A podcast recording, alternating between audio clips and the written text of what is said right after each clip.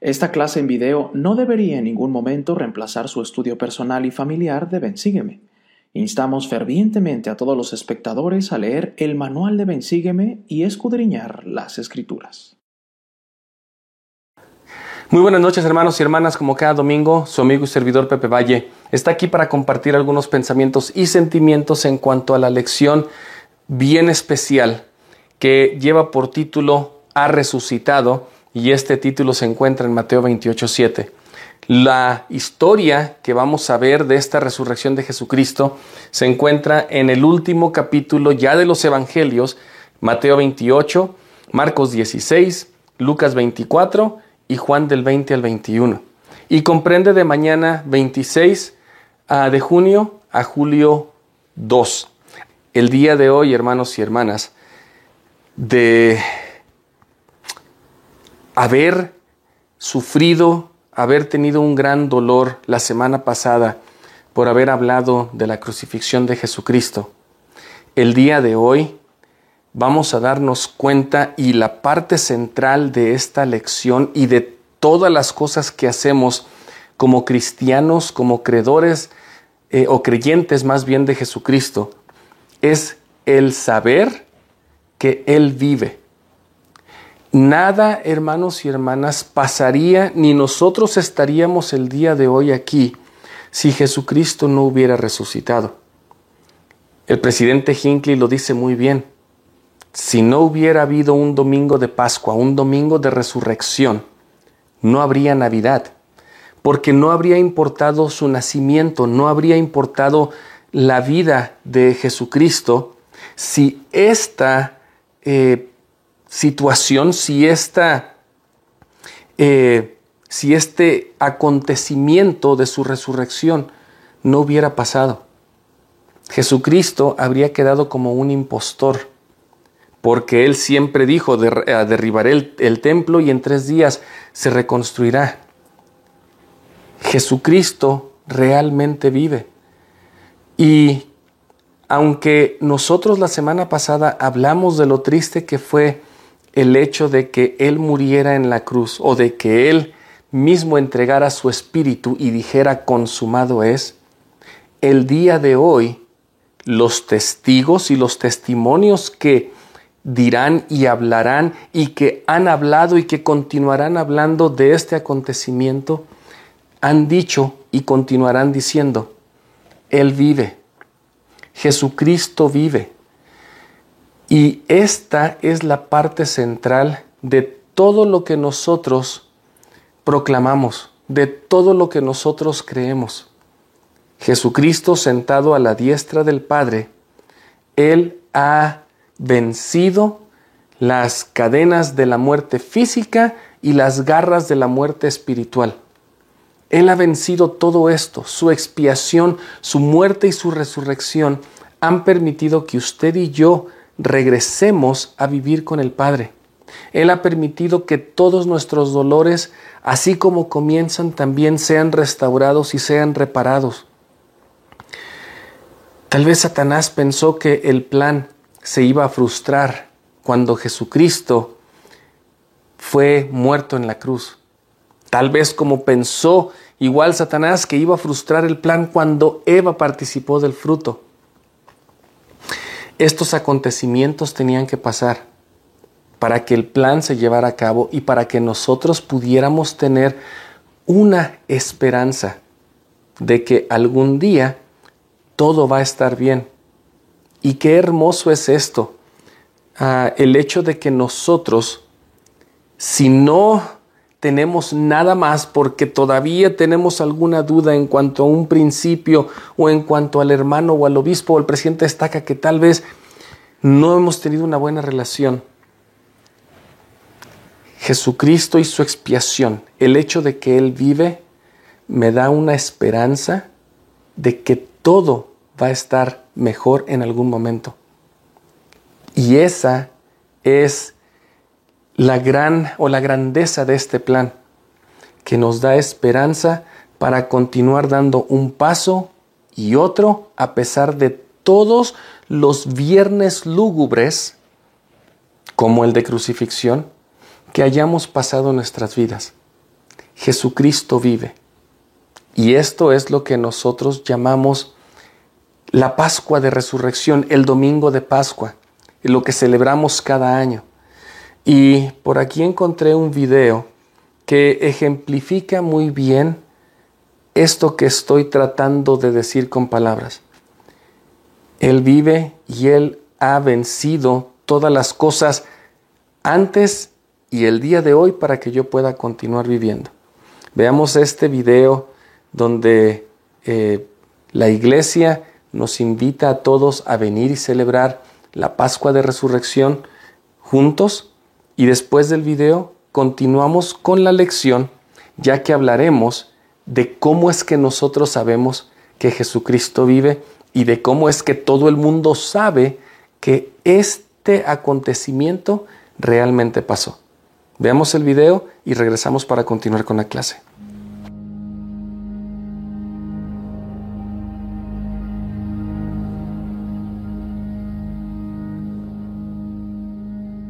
¿Dónde está, oh muerte, tu aguijón?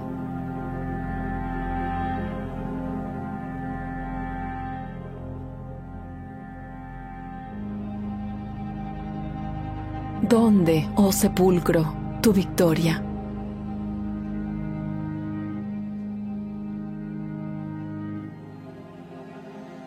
Adicción, ¿dónde está tu dominio?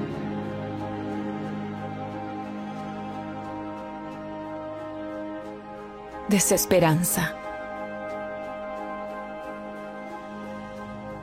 ¿Dónde está tu poder?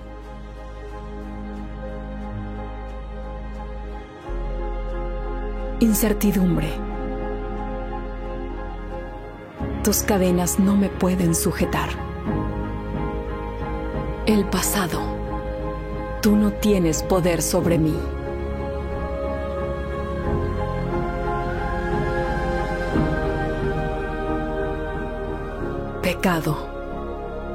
Eres consumido en Cristo. Jesús se levantó de entre los muertos. Gracias a Él puedes levantarte por sobre todo. Yo no sé ustedes, mas cuando escucho en este video desesperanza, pasado, pecado, aún la muerte, nada de eso tiene poder sobre mí o sobre usted, porque Jesucristo resucitó. Y aunque yo me pudiera centrar en esta parte de la lección para hablar de cómo es que eh, este, tal vez las, los testigos quienes hablan de esta resurrección, cómo es que ellos pasaron esta experiencia, yo voy a dejar que ustedes lo lean. Sabemos que María Magdalena, la otra María, van al sepulcro en las mañanas. Estoy parafraseando los cuatro evangelios estos cuatro evangelios que el día de hoy terminan, que el día de hoy básicamente nos van a dejar una invitación poderosa a continuar compartiendo este mensaje.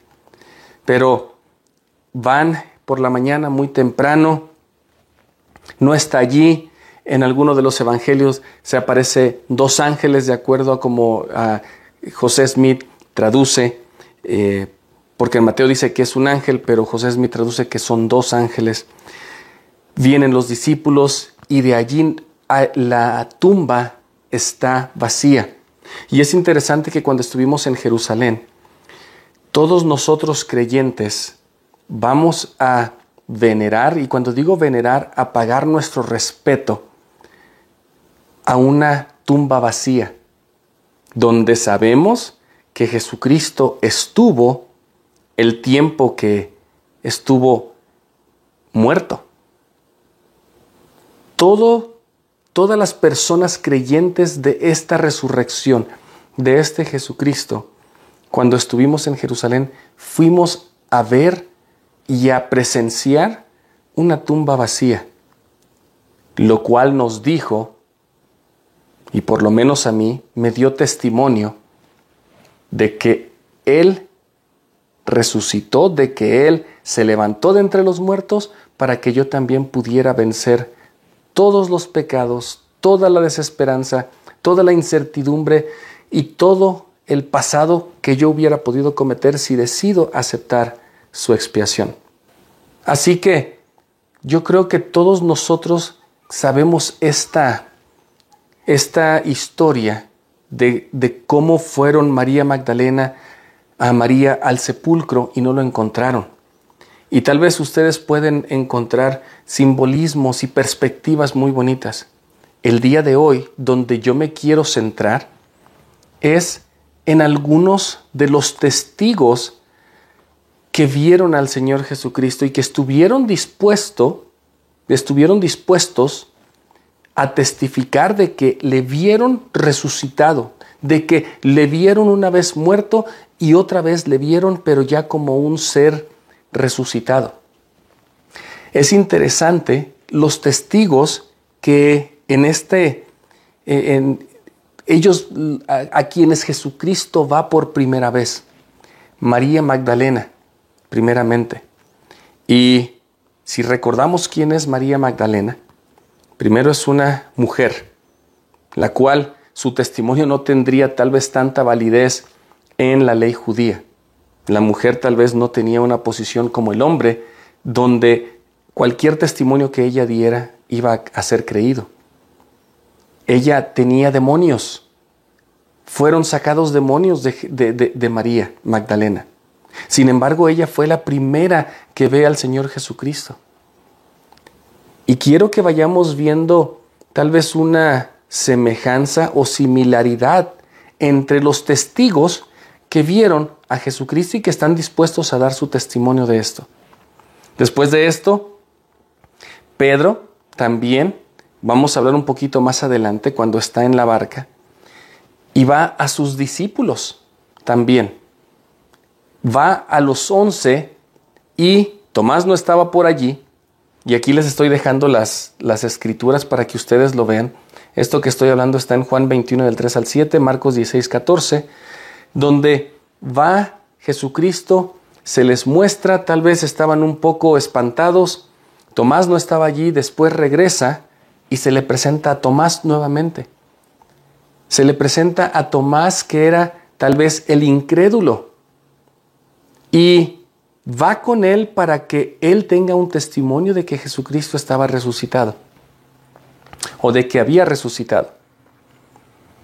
Se va por ahí de Lucas 24, del 13 al 32, está esta historia hermosa de los discípulos, de los dos discípulos que van caminando en el camino de Maús y que no lo reconocen. Casi, casi van, cenan con él, parecería que tuvieran una noche de hogar con él y no le reconocen. Y estos discípulos caminaron con Jesucristo por tres años.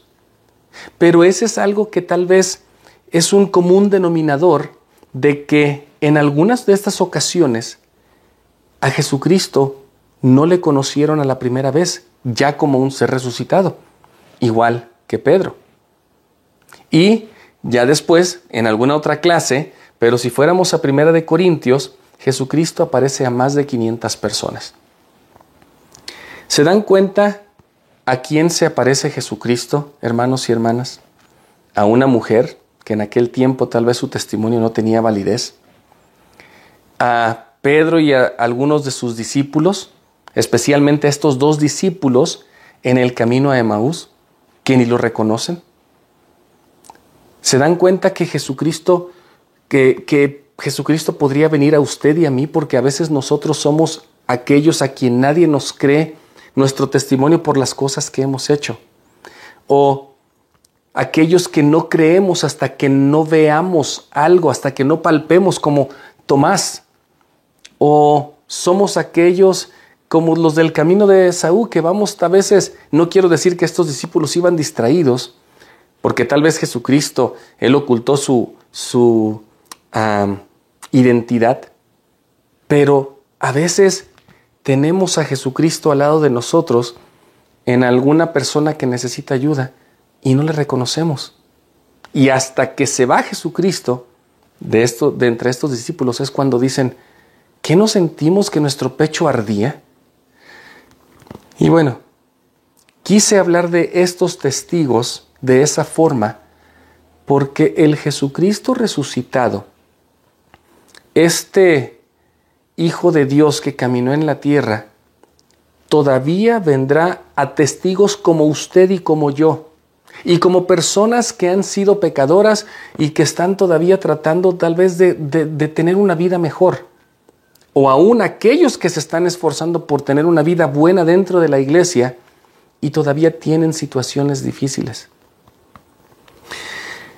Me quise eh, centrar en estos testigos porque si pensamos un poco, Jesucristo vendrá a testigos como estos, siendo usted o yo esos testigos en los testigos más imperfectos que puede haber. Y usted y yo vamos a ser los que vamos a ir con nuestro vecino, con nuestra vecina, con nuestros familiares y le vamos a decir, te traigo buenas nuevas. Y esas buenas nuevas es que Jesucristo vive y que pagó por tus pecados y los míos. Ahora, ya entrando un poquito más en materia. Quisiera hablar de María Magdalena y esta María en Mateo 28, 10, porque he sacado algunas eh, expresiones, algunas frases que tal vez nos van a ayudar a nosotros cuando encontremos a ese Jesucristo en cualquier lugar, en un amigo, en una persona, en una eh, alguien que necesita ayuda, aún en la iglesia. Estas pequeñas frases espero que puedan recordarnos a todos nosotros que nosotros estamos siendo parte de esta gente que decidió plasmar su testimonio en la Biblia o en el libro de Mormón. Cuando Jesucristo llega al templo, desciende del cielo y se le presenta a todos, a todo el pueblo de Nefi. Tal vez nosotros vamos a ser uno de esos testigos, o ya lo hemos sido, o seremos el día de hoy, y estas frases nos van a ayudar. En el versículo 10 de Mateo 28 dice, entonces Jesús les dijo a estas dos mujeres, antes diciéndoles salve, en el versículo 9, salve, y ellas se acercaron y abrazaron sus pies y lo adoraron. En el versículo 10 les dice, no temáis, id, dad las nuevas a mis hermanos. ¿Cuántos de nosotros, hermanos, en muchas ocasiones hemos recibido esa impresión de que una persona necesita la ayuda, que Jesucristo está entre nosotros, pero hasta cierto punto nos da miedo ir y proclamar que lo hemos encontrado, proclamar que hemos visto o sentido que Jesucristo vive, que este acontecimiento de la resurrección es algo que fue real, y que tantas personas, más de 500 personas, han dado su testimonio de que Él vive. Y en estos días, toda la gente que son cristianos, yo no sé, un billón de personas o más en el mundo, no importa de la religión que sea, todos creemos que Jesucristo resucitó.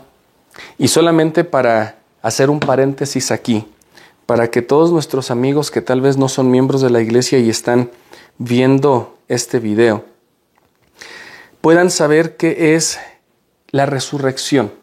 La resurrección no es otra cosa más que el hecho de que el cuerpo mortal y el espíritu que una vez estuvieron unidos y que conformaban un alma, o un Pepe, o un Juan, o, o quien sea usted, yo estoy conformado por mi cuerpo físico y el espíritu. Cuando uno muere, el cuerpo va a la tierra y el espíritu regresa al Dios que le dio la vida, de acuerdo a Alma 42. Cuando la resurrección pasa, como en el caso de Jesucristo, el espíritu vendrá, tomará posesión de este cuerpo que dejó en la tierra y juntos serán uno otra vez y vivirá este cuerpo mortal una vez más. Y este cuerpo será un cuerpo glorificado y será un cuerpo resucitado. Ahora, ya regresando otra vez al tema, solamente quise aclarar este punto de lo que es la resurrección. A veces nosotros tenemos miedo de decir, ya lo encontré, yo lo sentí en mi corazón, de que Él vive, porque no sabemos cómo la gente va a reaccionar. Así que en este momento, hermanos y hermanas, si nosotros hemos sabido o apenas estamos comprendiéndolo de que Él vive, recordemos, no temáis y vayamos y digámosle a nuestros hermanos que Jesucristo vive. Ahora, esta frase me encanta, quédate con nosotros. En Lucas 24, hace ratito estaba hablando de estos dos discípulos que iban de camino a Emaús.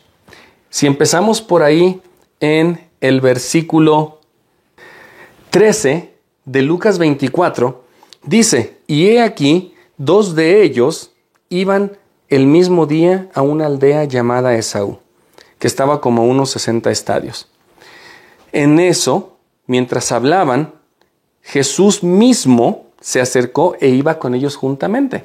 Versículo 16 dice, sus ojos estaban velados, o sea, no lo pudieron reconocer. Y otra vez, lo hablamos hace un momento, ¿cuántos de nosotros hemos sentido que alguien representa a Jesucristo o que Él viene en nuestras vidas y no le hemos reconocido?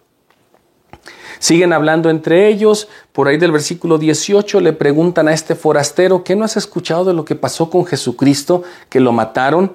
No sabemos qué va a pasar, no sabemos qué está qué, hay, eh, qué, va a pasar de nosotros ahora. Entonces, eh, Jesucristo, hasta cierto punto, y de hecho estos dos eh, discípulos dicen, Él nos iba a salvar, estoy parafraseando el versículo 19, Él era un profeta, era poderoso, nos iba a salvar, pero pues ahora ha muerto y ya no sabemos qué va a pasar. Versículo 21, mas nosotros esperábamos que Él era el que iba a redimir a Israel. Fíjense qué interesante que aún estos discípulos, tal vez un poco ahora que Jesucristo muere, ellos dicen, pues nos quedamos solos. ¿Y ahora qué? ¿Y ahora quién podrá salvarnos? Dijera eh, uno de los, el Chapulín Colorado en uno, de sus episodios. ¿Quién nos va a salvar? Estos discípulos dicen eso y por ahí del versículo 25, este forastero dice, oh insensatos y tardos de corazón para creer todo lo que los profetas han dicho. Básicamente les dice, ustedes han aprendido de esto toda la vida y todavía no creen que Él hizo algo interesante, algo, algo muy grande en sus vidas. Cuando ellos llegan a la aldea, ellos, eh, este forastero, de acuerdo a Jesús, ya iba a salir pero estos dos forasteros, tal vez sin saber a ciencia cierta, pero habían sentido algo, le invitan a quedarse. Y esta frase que le dicen en el versículo 29 dice, quédate con nosotros. Ellos dicen, ya es tarde, así que quédate con nosotros. Ellos se quedan o Él se queda. Y lo que Jesucristo hace es, tomó el pan y lo bendijo lo partió y se los dio. Fíjense qué interesante que Jesucristo, aun sin que lo reconozcan, Él, como un ser resucitado, parte el pan para que recuerden el gran, la gran ordenanza y promesa que han hecho cuando Jesucristo les dio el pan hace tres días apenas, durante la Pascua. Ellos sienten algo, lo comen ellos lo reconocen y al momento de reconocerlo, desaparece de su vista. Y es interesante que ellos en el versículo 32 de, Lucas 24 dice, no ardía nuestro corazón en, nuestros, en, en nosotros mientras nos hablaba en el camino y cuando nos abría las escrituras. Hermanos y hermanas, una invitación que tal vez aquí podemos recibir de esta escritura cuando sintamos algo especial, ya sea que lo escuchemos de una persona miembro de la iglesia o no miembro, que sintamos que debemos hacer algo o que sentimos una compenetración con esa persona para poder ayudarnos mutuamente. Si nosotros sentimos que nuestro pecho arde, tal vez Jesucristo está presente. Abramos nuestros ojos espirituales para poder recibirle y para poder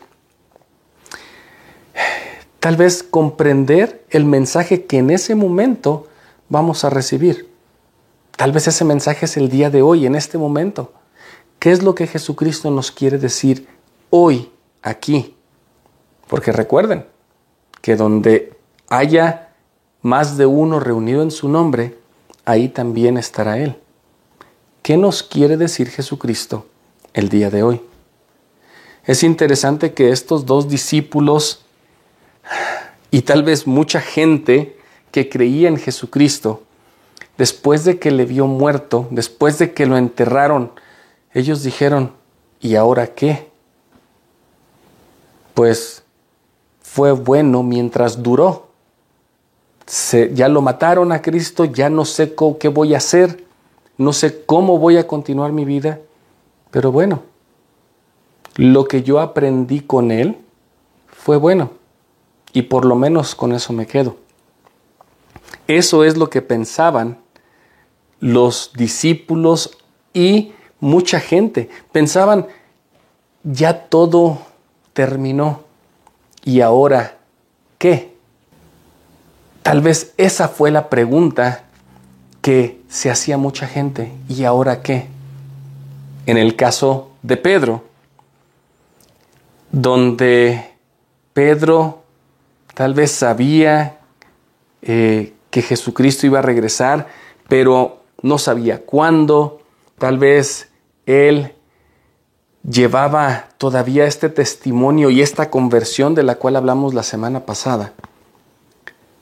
Pedro dice, fíjense lo que es, qué interesante, después de que Jesucristo muere, después de que ya no tienen a su líder y que tal vez Pedro todavía no sabía que él era el siguiente líder o el profeta que iba a quedar para guiar la iglesia, ¿qué hace Pedro cuando está en Galilea? En el versículo 3 de Juan 21 dice, voy a pescar. Qué interesante que Pedro al no saber qué hacer, tal vez al estar llorando todavía la muerte de su maestro, él dice, voy a hacer lo que yo lo que yo sé hacer mejor, pescar. Fíjense qué interesante que Pedro regresa al mismo lugar donde Jesucristo lo llama y le dice, sígueme al principio cuando le dice, tira, deja todas tus redes y yo te haré pescador de hombres. En aquel momento le dice, te voy a hacer pescador de hombres.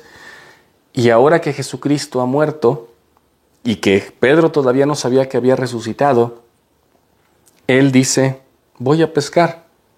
Y algunos de los discípulos dicen, ok, vamos. Están allí, están toda la noche, mas no habían pescado nada. Parafraseé el versículo 3. En el versículo 4, ya que era más o menos de mañana, se presenta alguien en la orilla y en el mar de Galilea, si podemos mostrar una imagen aquí de lo grande que es, la orilla está lejos y tal vez Jesucristo está a la orilla y lo ven de lejos, pero Pedro y los discípulos no saben que era Él. Así que Jesucristo les dice o les grita, hijitos, ¿tenéis algo de comer? Sin embargo, Pedro y sus ah, discípulos o sus amigos no sabían que era Jesucristo quien les estaba preguntando. Y les dice, la verdad no tenemos nada porque trabajamos toda la noche y no pescamos nada. En ese momento Jesucristo les dice, echad la red a la derecha de la barca y hallaréis. Pedro hace lo mismo, echa la red del otro lado de la barca y no la podían sacar por la gran cantidad de peces. Se les hace, se les hace un poco semejante a lo que pasó al principio. En este momento, Pedro dice, aquel, aquel discípulo a quien Jesús amaba, o sea, Juan, le dice a Pedro, es el Señor. Y Simón Pedro, cuando oyó que era el Señor, se ciñó la ropa porque se había despojado de ella y se echó al mar. No le importó nada y salió nadando hacia la orilla. Y cuando descendieron ya en la orilla, fíjense que Jesucristo ya tenía las brasas, el fuego listo, el desayuno, con pescado y pan. Qué hermoso simbolismo de cuando Jesucristo le da, alimenta a los cinco mil. Tenía unos cuantos panes y unos peces. Y en este momento, para que Pedro recordara estos milagros, le dice, primero, echa la red de un lado y la red está llena. Ahora llega y hay panes y peces ya listos para el desayuno. Tal vez para que Jesucristo tal vez estaba tratando de indicarle a Pedro, tú me viste hacer todo esto y quiero que lo recuerdes, porque yo morí y tú regresaste a lo mismo. Él, ellos comen y Jesucristo le dice, traed los peces que habéis pescado ahora. Y en el siguiente versículo, en el versículo 11, se me hace bien interesante estas dos frases que, que, en este eh, Evangelio de Juan nos da. El primero es, dice, las redes contenían 153 peces y aún, haciendo, aún siendo tantos, la red no se rompió. Cuando yo leí esta parte y ah, sabiendo de que Pedro había pescado y que en algún momento se le había hecho pescador de hombres, se me hace bien interesante que en este versículo Juan dice, había 153 peces. ¿Quién se habrá puesto a contar a cada uno de los peces? ¿Y por qué? Algo que puedo pensar es de que, una, tal vez Jesucristo le estaba diciendo a Pedro, tienes que contar cada una de las bendiciones que has recibido mientras estabas conmigo. A veces nosotros echamos nuestra red en la vida y o no pescamos nada, pensamos que no tenemos bendiciones, o a veces nuestra red está llena de bendiciones que sentimos que es, que, que es algo tan grande, pero nunca nos sentamos a contar nuestras bendiciones. Y tal vez en este momento Jesucristo, al contar los peces, le estaba queriendo decir a Juan, a Pedro y a Juan y a los discípulos que estaban allí, ustedes han sido bendecidos. Cuenten sus bendiciones. Dense cuenta de las cosas que han recibido y esto es lo que pueden llevar a otras personas. Ahora, la siguiente frase en el mismo versículo 11 de Juan 21 dice, aún siendo tantos, la red no se rompió. Podemos continuar hablando de las bendiciones y de que las, las cosas que recibamos en algún momento van a ser tantas, pero aunque sean muchas, nuestra red siempre va a poder recibir las bendiciones que Dios nos quiera mandar. Sin embargo, cuando le ponemos nombre a los peces, y tal vez haciendo una comparación primero con las bendiciones, pero ahora con las personas, en la iglesia todos somos contados. La iglesia el Evangelio, en este reino, saben quién es usted y quién soy yo. Y esta red que es la iglesia no se va a romper porque es lo suficientemente fuerte para recibir a todo aquel que quiera recibir estos panes y estos peces y comer y recibir de las bendiciones. Así que cuando nosotros estamos aquí y nos damos cuenta de lo bendecidos que hemos sido, entonces podemos empezar a, a tratar de ayudar a las demás personas. Jesucristo entonces, por ahí del versículo a 13 y 14, eh, dice que en el 14 dice que esta era ya la tercera vez que Jesús se manifestaba a sus discípulos. En el versículo 15 empieza una, una conversación interesante entre Pedro y él. Y Jesús le dice a Simón Pedro, Simón, hijo de Jonás, ¿me amas más que a estos? Hablando de los peces. Y fíjense que es interesante que Jesucristo le dice, te acabo de dar de comer, recibiste una bendición. Y la bendición fue grande porque habías trabajado toda la noche y no habías recibido nada. Pero Jesucristo le pregunta, ¿me amas más que a las bendiciones que estás recibiendo? O sea, usted y yo reconocemos que Jesucristo es el autor de nuestra salvación, el autor de todas las bendiciones que recibimos, y las bendiciones no vienen tan solo porque usted y yo seamos obedientes o marquemos una lista de cosas y digamos, ah, esa bendición yo me la gané. En muchas ocasiones nosotros tenemos la tendencia de decir, yo me gané por mis méritos, porque yo trabajé extra, porque me levanté temprano o porque yo hacía más visitas que nadie, yo me gané una bendición. Pero fíjense bien que la pregunta de, Jesucristo a Pedro. ¿Me amas a mí, Jesucristo? Pedro, ¿me amas a mí, Jesucristo, más que a estos peces? Y Pedro le dice, sí, Señor, tú sabes que te amo. Entonces Jesucristo le dice, apacienta mis corderos. En el versículo 16, una segunda vez, le dice Simón Pedro, hijo de Jonás, ¿me amas? Y Pedro le dice otra vez, sí Señor, tú sabes que te amo.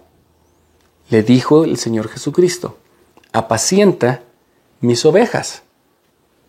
Y una tercera vez le dijo, Simón, hijo de Jonás, ¿me amas? En este momento tal vez Pedro se entristeció de acuerdo a la, a la escritura, porque tal vez él recordó que hace tres, cuatro días él había negado a Jesucristo tres veces.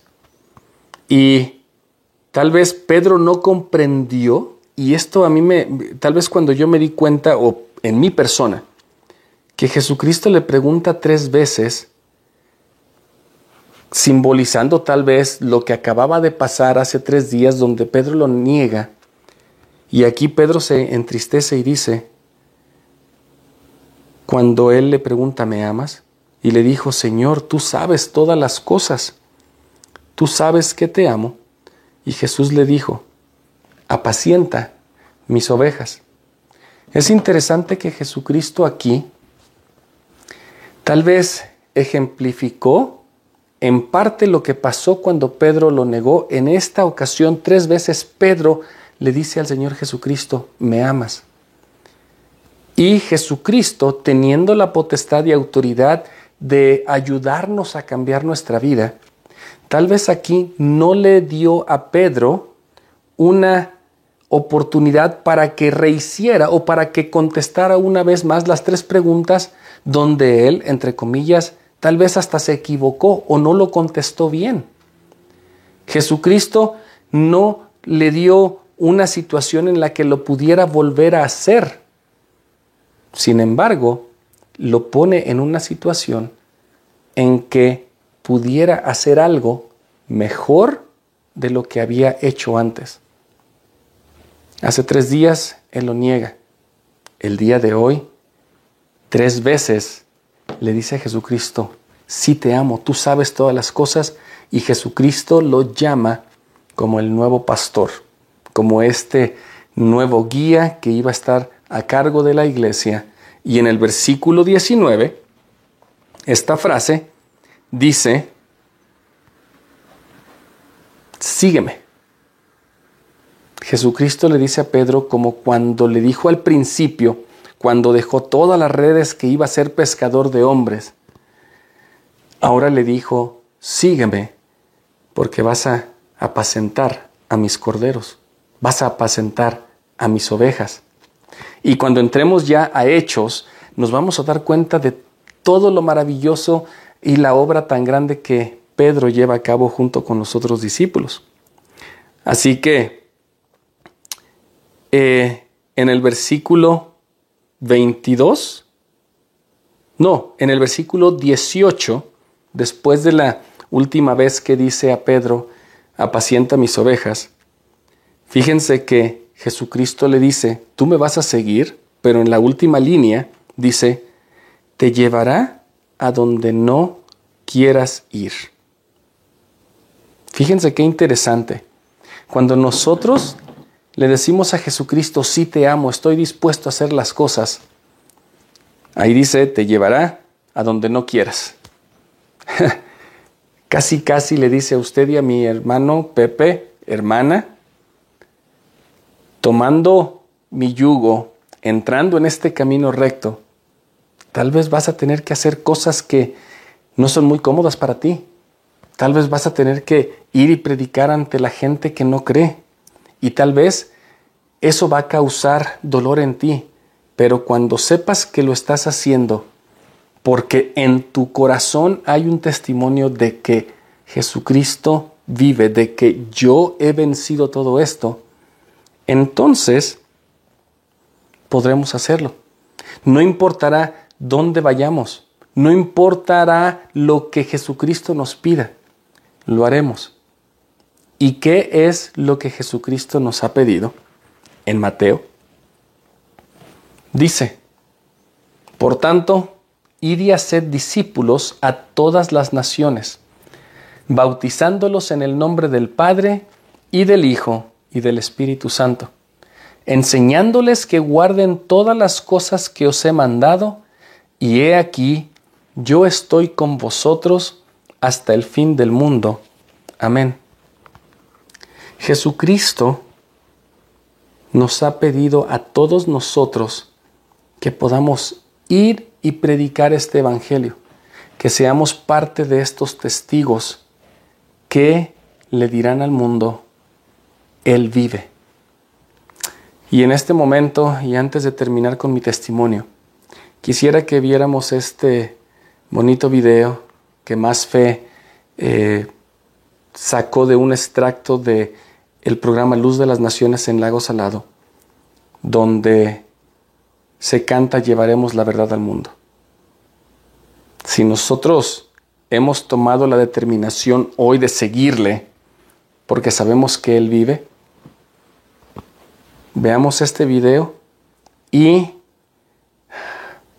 Tal vez meditemos en los sentimientos y los pensamientos que vamos a recibir de cómo vamos a llevar a cabo esta invitación que Jesucristo le hizo a Pedro y a sus discípulos de ir y hacer discípulos a todas las naciones. Vemos el video y yo regreso para compartir mi testimonio y terminar con la clase.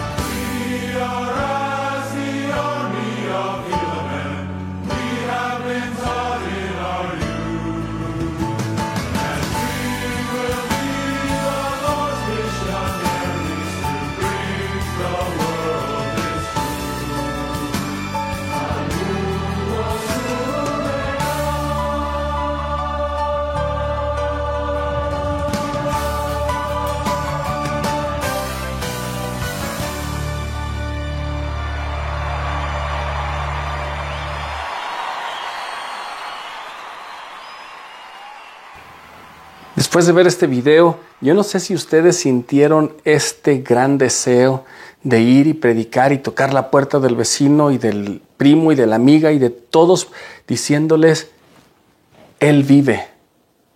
Jesucristo me ha salvado. Tengamos o no una placa de misionero, porque hayamos servido una misión o apenas la vamos a servir. El día de hoy hemos sentido el deseo y hemos recibido la confirmación de que Jesucristo vive y que esta es su iglesia. Y estamos dispuestos a ir y predicar el Evangelio a todos, bautizándolos en el nombre del Padre y del Hijo y del Espíritu Santo. ¿Por qué? Porque Jesucristo estará con nosotros hasta el fin del mundo. Tal vez nosotros seamos uno de esos testigos que no nos creen, que nuestro testimonio no tiene peso, o que somos incrédulos como Tomás, o que somos aquellos que a veces no nos damos cuenta de cuando Jesucristo está en medio de nosotros. Sin embargo, cuando nos demos cuenta, testifiquemos de que Él vive. Jesucristo, Él dio su vida voluntariamente para retomarla una vez más, para vencer la muerte y el pecado y para que usted y yo principalmente regresemos a vivir con Dios. Es un día glorioso. Sin embargo, después de que terminamos los cuatro evangelios, Jesucristo asciende al cielo y ya no está entre nosotros, ya no estará en las siguientes lecciones físicamente. De aquí en adelante hablaremos de su historia, de mi historia, de la historia de los profetas que llevaron este mensaje solamente porque sabían que Jesucristo fue y es el Hijo de Dios y caminó entre ellos. Pero a partir de la siguiente semana, usted y yo y estos profetas no tendrán a Jesucristo. Hablaremos de, de, personas y de profetas como Pablo que ni siquiera vio a Jesucristo nunca, pero fue uno de los grandes misioneros que llevó esta verdad a muchas partes del mundo. Que el día de hoy nosotros podamos recibir esa confirmación, ese testimonio, y que aunque como Pablo, que nunca vio al Señor Jesucristo, usted y yo nos podamos convertir en esos grandes misioneros que llevan la verdad al mundo, porque sabemos y hemos recibido en nuestro corazón un testimonio de que Él vive. Que podamos nosotros continuar con esta llama espiritual que nos impulsa a bendecir la vida de otros por medio de este Evangelio y que no tengamos miedo al compartirlo con las demás personas. Es mi oración e invitación, esperando que podamos ver los frutos de nuestras obras cuando otras personas reciban el Evangelio y entren en las aguas bautismales.